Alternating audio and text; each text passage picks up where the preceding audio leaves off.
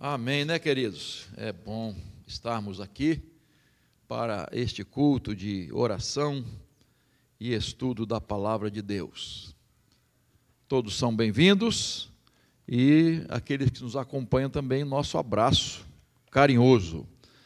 E vai abrindo logo sua Bíblia aí no, na carta de Tiago, carta de Tiago, capítulo 5.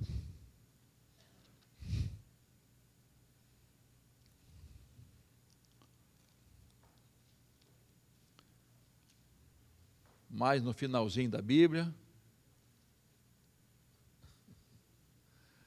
Vamos lá. Tiago capítulo 5. Nós vamos abordar o, o, o, texto de versículos 13 a 20, mas a princípio vamos ler esses primeiros aqui, depois a gente vai acompanhando os outros. Diz assim, a partir do verso 13: Alguém de vocês está sofrendo? Faça oração. Alguém está alegre? Cante louvores. Alguém de vocês está doente? Chame os presbíteros da igreja e estes façam oração sobre ele, ungindo-o com óleo em nome do Senhor e a oração da fé salvará o enfermo, e o Senhor o levantará. E se houver cometido pecados, estes lhe serão perdoados. Portanto, confessem os seus pecados uns aos outros e orem uns pelos outros, para que vocês sejam curados muito pode, por sua eficácia, a súplica do justo. Amém? Depois a gente vai ver essa questão do Elias aí, que era um homem semelhante, a gente vai continuar nesse texto aí, tá? Então, eu quero falar sobre a prática da oração. Por que eu estou intitulando esse estudo sobre prática da oração? Porque Tiago é muito prático. A carta de Tiago não tem doutrina, a gente já tem falado sobre isso. A sua epístola é essencialmente prática, ele fala de coisas práticas. Ele fala como nós devemos proceder no dia a dia, como nós devemos agir.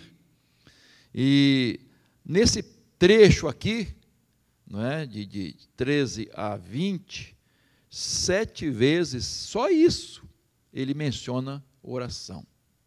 Só nesse trechinho aqui, né? Então, o cristão maduro, irmãos, é aquele que tem uma vida plena de oração. Nós vimos é, duas quartas é, como enfrentar as provações, né? E depois como enfrentar as tentações.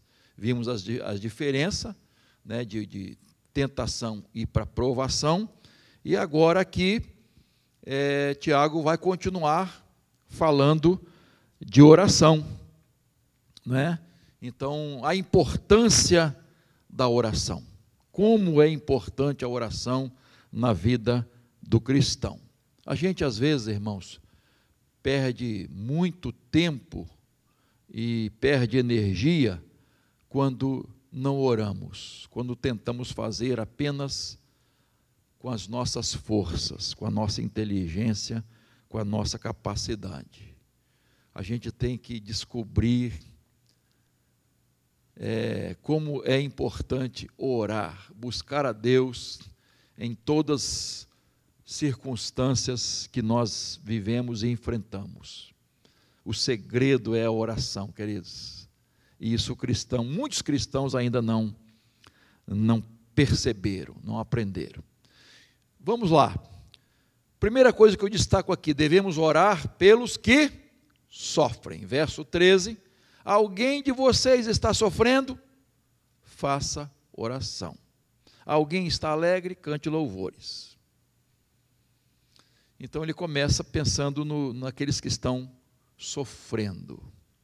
É sempre bom lembrar, irmãos, quando nós enfrentamos sofrimento, não é? Nunca devemos murmurar e reclamar.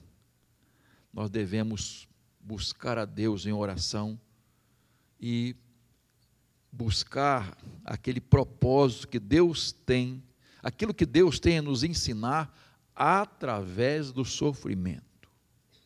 Deus tem sempre coisas maravilhosas para nos ensinar.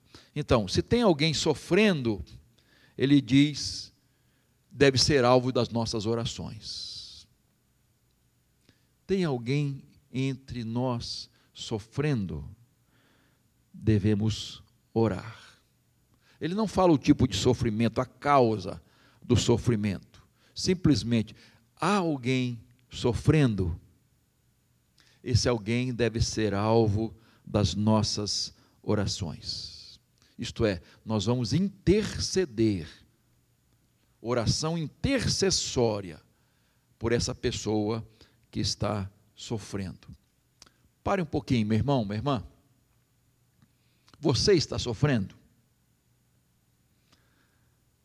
Você está lembrando de alguém que esteja sofrendo? Para um pouquinho. Está lembrando de alguém que esteja enfrentando sofrimento na sua caminhada?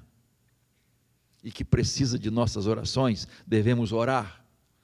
Aí você vai viajar, vai começar lá em Israel, né? Gente, que tristeza. Quanto sofrimento. Quanto sofrimento. Aquelas famílias, crianças que foram massacradas. Quanto sofrimento, irmãos. O povo de Israel está enfrentando. Precisamos orar por eles, irmãos. A seca lá dos ribeirinhos, as pessoas estão enfrentando muitas lutas. Pessoal do sertão, nós estamos falando de longe, hein? Ó, lá fora, aqui no Brasil, né? Vamos pensar nas Cracolândias, hein? Quanta gente enfrentando sofrimento, lutas. Vamos pensar nos hospitais, irmãos. Falou-se de câncer aqui, né? Pessoas enfrentando câncer. Irmãos, quando a gente estiver assim meio amargurado, chateado com a vida, faz uma visitinha lá no Hospital do Câncer. Vai ver aquelas crianças lá, enfrentando câncer. Vai lá. E você vai voltar glorificando a Deus pelas suas lutas que são tão pequenas. Quanta gente na rua, nos orfanatos, nos presídios, sofrendo, irmãos. E às vezes nós não temos nem olhares para eles, às vezes até desviamos deles, mas tem gente sofrendo. Na sua casa, talvez o seu vizinho, sua vizinha, esteja enfrentando uma luta, um parente seu. Essas pessoas precisam ser alvo ou alvos dos, das nossas orações. O que, que Tiago está dizendo? Está alguém sofrendo? Ore. Ore por essas pessoas. Nós precisamos orar mais, irmãos.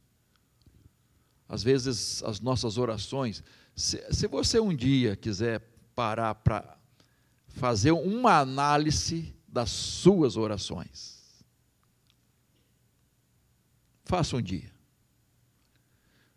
Em, em que se resume as nossas orações? Eu, meu, né? meu filho, minha filha, meu parente, isso aqui, minha, minha neta, isso aqui, né? Às vezes as nossas orações se resumem ao nosso círculo familiar só. Há uma tendência da gente fazer isso, irmãos. Há uma tendência, mas Tiago está dizendo: está alguém sofrendo? Essa pessoa precisa ser alvo das nossas orações. Nós precisamos orar por elas. Porque A oração vai fazer com que Deus, não é? Nós vamos pedir a bênção de Deus sobre aquela pessoa. Quer dizer, nós estamos sofrendo, ou se alguém está sofrendo, Deus vai nos capacitar, ou capacitar alguém para enfrentar o sofrimento se ele não tirar o sofrimento. Às vezes Deus não tira. Por quê? Porque o sofrimento tem um propósito. O exemplo clássico, né? O espinho na carne de Paulo. A gente sempre está falando desse espinho, né? O espinho difícil, né? Deus não tirou. Orou quantas vezes, gente? Seis. Estou sempre perguntando isso, os irmãos não sabem, gente. Quantas vezes? Três vezes. E Jesus disse: Não, a minha graça te basta. O espinho vai continuar aí, meu filho. Deixa esse espinho aí, que ele vai se tornar uma bênção na sua vida. Então, é, nem todo sofrimento é uma maldição, né, irmãos? Às vezes, por que estou sofrendo assim, né? A gente começa a perguntar. Mas ah, Deus tem o poder de tornar aquele sofrimento uma benção em nossa vida. Uma benção. Ele tem poder para fazer isso. E às vezes a resposta de Deus é não. E o não de Deus é uma benção. O próprio Jesus, né? Se for possível, passa de mim este. Mas não foi possível. Por quê? Porque ele tinha que morrer por nós, pelos nossos pecados. Então ele tomou aquele cálice que só ele podia tomar, mais ninguém, por nossa causa, para trazer salvação a cada um de nós. Então, queridos, é, mas Tiago está dizendo assim: olha, orem, orem por aqueles que estão sofrendo. E ele diz assim: alguém está alegre? Cante louvores. É? Então ele mostra outra face, né? Romanos capítulo 12, verso 15 diz assim: Alegrem-se com, com os que se alegram, e chorem com aqueles que choram. Olha que interessante, né, irmãos? A gente se identificar, é, é ser solidário, né? É, é, é ter comunhão, ter união, ter unidade com essas pessoas. Isso é amar. Chorar com os que choram e se alegrar com, que, com aqueles que se alegram. A alegria dividida é multiplicada. a tristeza dividida é reduzida. Porque você divide com alguém, você ajuda alguém. E é muito interessante. Um, um autor que eu estava lendo diz assim: o que, que é mais difícil? Você chorar com os que choram ou se alegrar com aqueles que se alegram?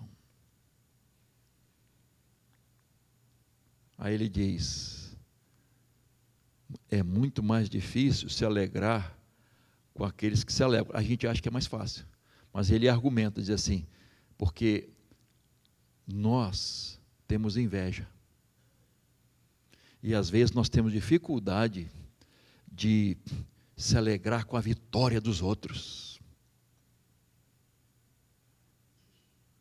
Com a vitória do irmão com a alegria do irmão, com a felicidade do irmão, com a paz do irmão, com as bênçãos do que o irmão está. Às vezes a gente tem dificuldade, irmãos. Como é importante, queridos, a gente se alegrar com os que se alegram, festejar com aqueles que estão festejando, louvar a Deus com aqueles que estão louvando, né? Então, por tudo isso devemos orar. Orar na alegria, no canto, não é? Orar na tristeza, no sofrimento. Isto é, eu estou em comunhão com esses irmãos, eu estou junto com esses irmãos, eu estou caminhando junto, estou participando dessa comunhão. Amém, queridos? Então, primeira recomendação de Tiago sobre oração é orar por aqueles que estão sofrendo. A segunda recomendação na prática da oração, devemos orar pelos enfermos. Versículo 14. Alguém de vocês está doente? Chame os presbíteros da igreja e estes façam oração sobre ele, ungindo com óleo em nome do Senhor. E a oração da fé salvará o enfermo, e o Senhor o levantará. E se houver cometido pecados, estes lhe serão perdoados. Verso 16: Portanto, confessem os seus pecados uns aos outros e orem uns pelos outros, para que vocês sejam curados. Muito pode, por sua eficácia, a súplica do justo. Agora, Tiago vai orientar a questão dos enfermos, né? E ele, ele usa o argumento dos presbíteros, né? É, chamar os, os presbíteros, é a ideia dos líderes da igreja, a ideia de que pessoas maduras, pessoas firmes, pessoas consagradas, estarão indo lá para orar. Era muito comum esses presbíteros irem aos lares onde as pessoas estavam enfermas. Né? Então, e oravam pedindo a, a bênção de Deus. E ele usa um detalhe aqui, ungindo com óleo em nome do Senhor. Há muitas igrejas hoje que usam esse, esse artifício, né? esse método de, de, de unção com óleo, e isso é muito discutido. Né? Ah, eu gosto de pensar que eh, o óleo era muito usado no, na unção, realmente. Né? Você vê um sacerdote, um profeta, um rei, eles eram ungidos com óleo. É um símbolo da bênção de Deus sobre eles. Né? A bênção de Deus estava sobre eles. Mas quando você estuda a Bíblia, você vai ver que o óleo era muito usado como é, é, na, na, área medicinal. Era terapêutico. Quando, lembra do, do, do bom samaritano? Quando ele viu aquele homem caído lá, ele vai dar, dar, dar os primeiros socorros ali. O que, que ele faz? Unge com óleo. Ele passa óleo nas feridas. Então era muito comum ah, usar o óleo medicinal, tá? Então, é, eu assim eu gosto de ver isso aqui, né? É, é, ele falando de oração, porque eu gosto de ver esse lado medicinal, prático, né? Estou dizendo que desde o início que Tiago é, é prático, né? É, é uma epístola prática. Então, Deus usando a oração e usando a parte medicinal, isto é, o remédio. Usando também o remédio. Duas coisas simultâneas: o óleo e o, eh, eh, o, o, o remédio e a oração. É muito interessante isso, né? Os versículos 14 e 15, né? E ele diz: use o óleo em nome do Senhor. Mas é a oração da fé, Tiago diz, que salvará o enfermo. Não é o óleo, é a oração da fé que vai fazer a pessoa levantar. O Senhor vai levantar. Queridos, a nossa fé está no Senhor, mas não desprezamos os recursos humanos. Jamais. A oração não exclui o remédio. O remédio não exclui a oração. Não despreza a fé, de jeito nenhum. Paulo andava com um médico, viajava com um médico. Como era o nome dele? Doutor Hã? Lucas. E o próprio Paulo, quando vê Timóteo tendo um problema no estomacal, ele diz assim: use um remédio aí. Qual é o remédio?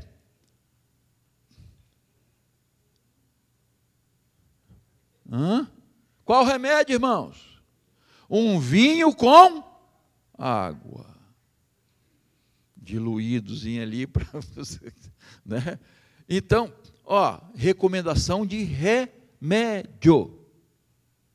Agora tem um texto lá em 2 Crônicas 16, 12. Não sei se o nosso comandante aí vai. Ah, tá lá. Veja aí. No trigésimo nono ano do seu reinado, Asa contraiu uma doença nos pés. E essa doença era muito grave. Porém, na sua enfermidade, ele não fez o que, gente? Recorreu ao Senhor, mas olha o erro. Olha o erro. E ele morreu por causa dessa enfermidade.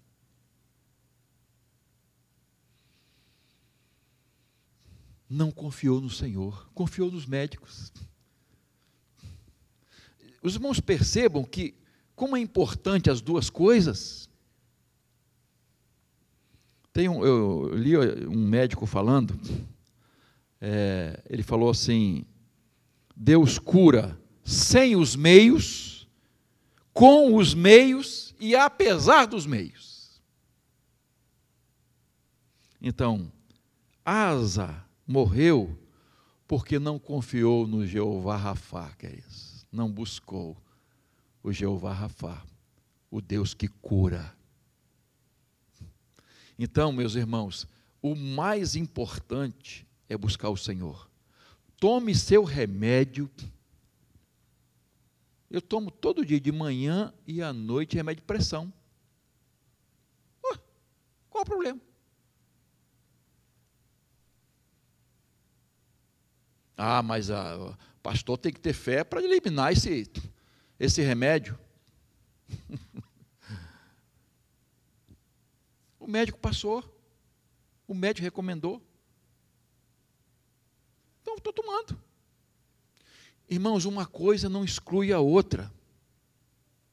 É isso que Tiago está, no meu entendimento, Tiago está ensinando aqui. É a oração da fé que cura o enfermo sem desprezar a unção com óleo, isto é, a parte medicinal, a parte terapêutica para o nosso corpo. E diz o texto: quem vai levantar o enfermo não é o óleo, é o Senhor, é a oração da fé. Verso 15 e 16, né? vamos voltar aí. E a oração da fé salvará o enfermo, e o Senhor o levantará. E se houver cometido pecados, estes lhe serão perdoados. Portanto, confessem os seus pecados, olha, uns aos, e orem uns pelos outros, para que vocês sejam sarados. Olha só muito pode, por sua eficácia, a súplica do justo. Eu entendo que Tiago aqui está se referindo a um, ao tipo de enfermidade causada por pecados. Que há muito disso, né? Mas nem toda enfermidade é consequência de pecado. A gente tem que entender isso, irmãos. Tá? Nem toda enfermidade é resultado de pecado pessoal. Mas eu entendi que, estou entendendo que Tiago está se referindo a alguma coisa nesse sentido. É, enfermidade por causa de um comportamento pecaminoso. Tá? Então as pessoas vivem de qualquer maneira e há consequências dos seus erros. E é isso que Tiago está tá dizendo aqui. E uma das coisas, irmãos, que, que machucam muito que, vamos dizer assim, causa males demais à nossa vida, ao nosso corpo, é a culpa do pecado. A culpa, queridos. A culpa vai causar enfermidade à nossa vida, ao nosso corpo. Mas quando nós confessamos, quando há confissão, perdão e reconciliação, há cura, irmãos. Há cura. Mas há um detalhe aqui que Tiago diz: a confissão deve ser feita a Deus e à pessoa que eu ofendi. Porque eu já ouvi muitos irmãos falando: ah, tem que confessar a Deus, tem que confessar a irmão. Mas se você pecou contra o irmão, se você ofendeu o irmão, então você precisa confessar ao irmão também. Todo pecado é contra Deus, primeiramente. Mas há pecados contra os irmãos, contra as pessoas. Então eu preciso confessar esses irmãos. Se eu ofendi uma pessoa, eu preciso confessar. Você pecou contra alguém? Peça perdão a Deus e peça perdão ao irmão, para que haja cura e restauração. Muitas pessoas estão deixando de receber cura e restauração porque não estão seguindo os ensinos da palavra de Deus. E a culpa vai ficando no coração. Por isso ele diz: confessem uns aos outros, para vocês serem curados. Confessar uns aos outros. Eu sei que às vezes é difícil, irmãos, não é? Confessar um erro a um irmão, vou te contar, hein? tem que ter humildade, tem que ter fé, tem que ter obediência à palavra de Deus. Para chegar, se humilhar e dizer, meu irmão, ó, aconteceu isso assim, assim, ó, meu irmão, aquele dia eu não estava não tava bem, ó, eu falei demais. E seria bom fazer o seguinte: falar, irmão, eu falei demais de você com outro irmão. Eu fiz fofoca de você com outro irmão. Tem coragem para fazer isso? Se não tem, é melhor não fofocar. Melhor não falar. Porque se fez, se pecou contra o irmão, depois você vai ter que pedir perdão a ele. Senão isso vai ficar na sua conta. E quando nós não perdoamos, nós não somos perdoados, irmãos. Isso é princípio de Jesus.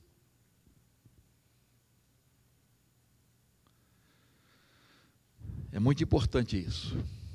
E, por último, Tiago diz que devemos orar pelos desviados, né? Buscar os desviados. Né? Verso 19: Meus irmãos, se alguém entre vocês se desviar da verdade e alguém o converter, isto é, fazer voltar, ó, alguém se desviou e fazer, porque conversão é, é isso, né? É, arrependimento é é mudança de mente, né? É mudança de direção, tá? Então, se, se alguém o converter, saibam que aquele que converte o pecador do seu caminho errado, salvará da morte a alma dele e cobrirá uma multidão de pecados. Queridos, a igreja de Cristo está sempre enfrentando esse perigo de alguém se desviar. Alguém se desviar da verdade. Possivelmente você conhece alguém que se desviou da verdade. Quem é a verdade, irmãos? Jesus. Alguém se desviou de Jesus. Então, mais uma vez, pare para pensar. Né? Além é, desses que sofrem e, e dos que estão enfermos, que nós temos que lembrar, precisamos lembrar também daqueles que estão desviados, que deixaram o caminho da verdade, deixaram de seguir Jesus. Tem na sua família, na minha, tem vizinho, tem conhecido, tem colega de trabalho. Às vezes você nem imagina, você vai conversar, evangelizar uma pessoa, assim, eu sou desviado. Eu era crente, eu frequentei igreja. Desviou-se da verdade. Quantas pessoas, irmãos, precisam de oração e de ajuda? Porque Tiago está tá falando de oração, ação com orar, orar com ação. Ajudar essas pessoas que estão perdidas, que se desviaram, a voltar para o caminho. Porque se elas não voltarem para o caminho, estarão perdidas porque só existe um caminho. Jesus é o caminho. O. E se a pessoa se desviou dessa verdade, de Jesus, ela não tem esperança. Ela não tem esperança. Então, ele diz: precisamos nos esforçar para trazer essas pessoas de volta, restaurar os desviados. Porque, senão, irmãos, essa pessoa estará morta. E Tiago diz: salvando da morte a alma dessa pessoa. Olha a expressão de Tiago. Cobrindo uma multidão de pecados. Eu, quando me converti, e certamente você, Jesus perdoou a multidão de pecados, irmãos. Sim ou não? multidão. E Jesus tem poder de, de assim, fazer essa limpeza total. Porque o, o grande problema, um dos grandes problemas do ser humano é ficar se martirizando por um pecado passado. Se você se converteu, meu irmão, se você confessou a Jesus, você recebeu uma nova vida. Aquilo tudo foi o quê? apagado, irmãos. Paulo diz: é, é, essa sentença que estava sobre nós, Jesus cravou aonde? Na cruz, essa, essa dívida. Jesus cravou na cruz.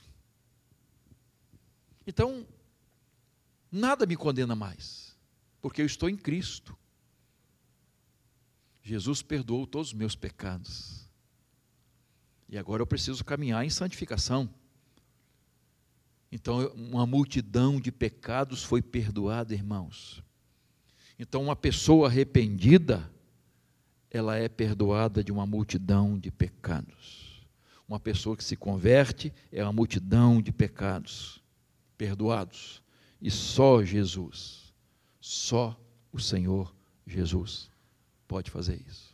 Mais ninguém. Então, cada um de nós precisa fazer um esforço de, primeiro, permanecer firme na fé, permanecer firme na fé, lutando diariamente contra o pecado, praticando a palavra de Deus, orando, vigiando. Firmeza, cuidando de, da nossa vida primeiro, tá? Isso não é egoísmo não. Isso é preparo, tá? Deus trabalha em nós para depois trabalhar através de nós. Então, primeira coisa, eu preciso estar em dia com Deus. E depois eu preciso ajudar os outros. Eu preciso orar pelos outros. Eu preciso sair em busca dos outros, falar de Jesus, evangelizar, orar pelas pessoas, trazer de volta aqueles que estão afastados. Quantas ovelhas que você se lembra agora que estão perdidas e que não conseguem voltar? Porque a ovelha não sabe voltar, né? Por que, que o pastor saiu em busca da centésima ovelha e o pai do filho pródigo não foi em busca do filho. O filho sabia voltar. Ele conhecia a casa do pai. A ovelha não sabe voltar. Se deixar, ela morre. Queridos, Deus espera isso de nós. Quantas pessoas caídas que conhecem a verdade, mas se afastaram da verdade. E aí Tiago nos, nos dá um exemplo maravilhoso, né? Versículo 17 e 18, volta lá.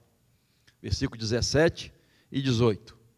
Elias era um homem semelhante a nós, sujeito aos mesmos sentimentos, e orou com fervor para que não chovesse sobre a terra. E por três anos e seis meses não choveu.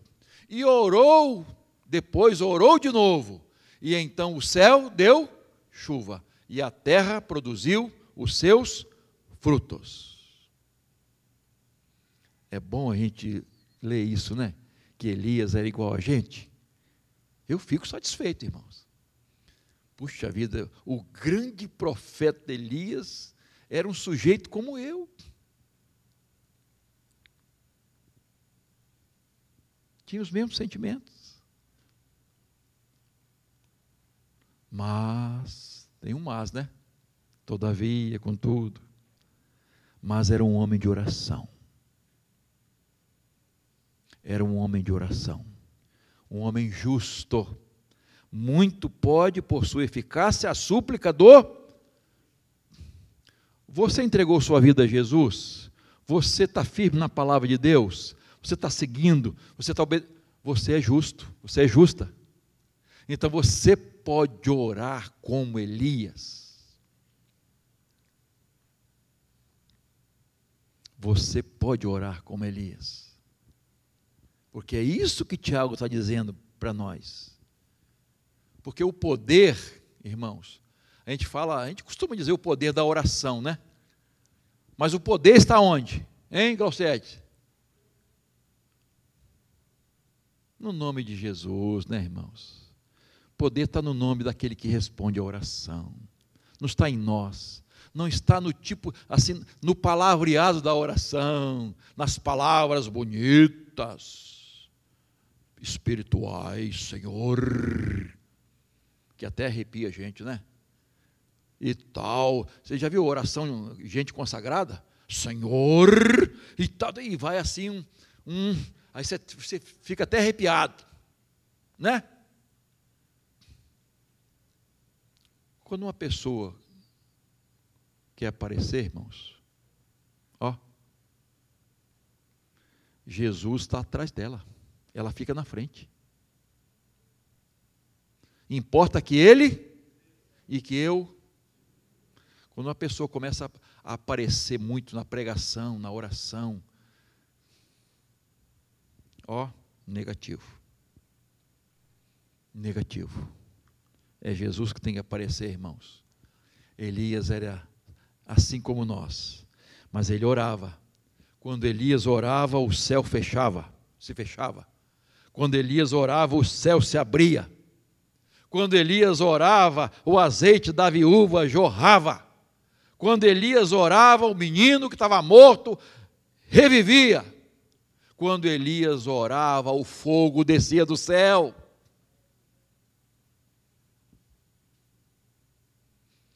Olha só, irmãos, mas ele era semelhante a nós. Ele era como eu e você. E Tiago, é assim, eu, são minhas palavras, tá? Eu acho que seguiu o exemplo de Elias. Elias era um homem de oração e Tiago se tornou um homem de oração. Eu já falei aqui, não sei quem, quantos vão lembrar. Qual era o apelido de Tiago na igreja primitiva? Ah, poxa, gostei de ver, hein?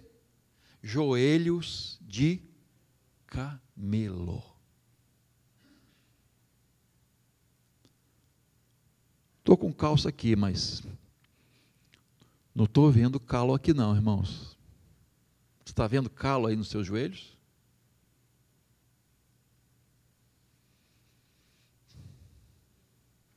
Ah, pastor, é difícil isso, né?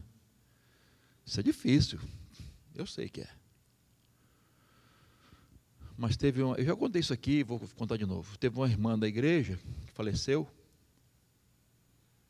uma serva de Deus, e eu tive, pastor faz de tudo, irmão, você nem imagina. Tive que ajudar a trocar a roupa da irmã, porque o rapaz, o agente funerário, estava sozinho.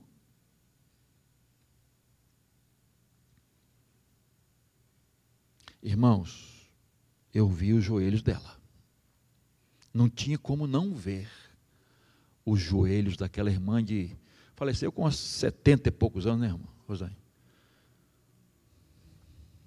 Uma senhora, diaconisa da igreja, uma mulher de oração.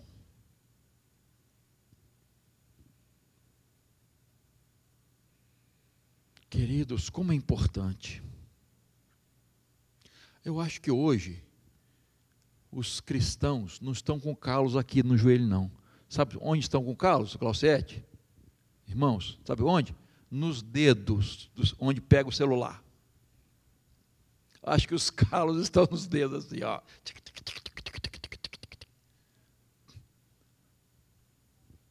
Nada quanto contra o celular bem usado. Mas se a gente gastasse tempo, o tempo que gastamos com o celular, com oração, e, irmãos, aí a coisa ia ficar bonita, hein? Ia ficar bonita.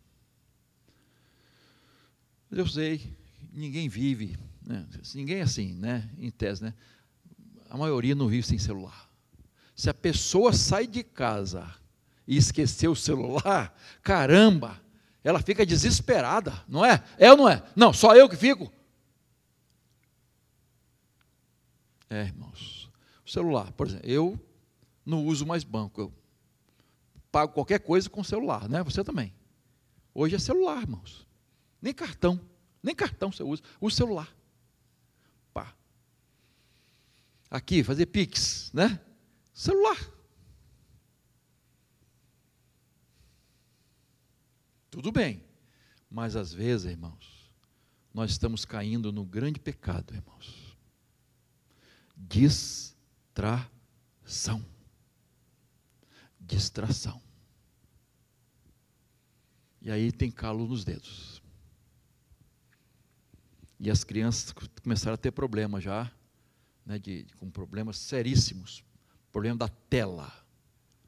E o especialista dizendo, diminui o tempo de tela das crianças.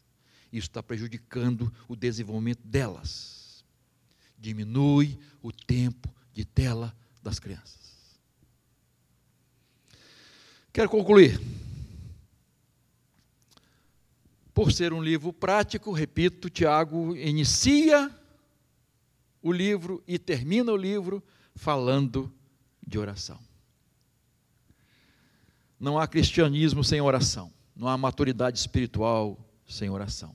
Oração é a essência da vida cristã. Através da oração nós levamos nossas causas a Deus. Através da oração oramos uns pelos outros. E Tiago diz que devemos orar pelos que sofrem, devemos orar pelos enfermos e devemos orar pelos desviados. É isso que Tiago está recomendando. Você está em uma dessas situações, está sofrendo, está enfermo, está desviado, conhece alguém que esteja nessas situações e que precisa da sua oração,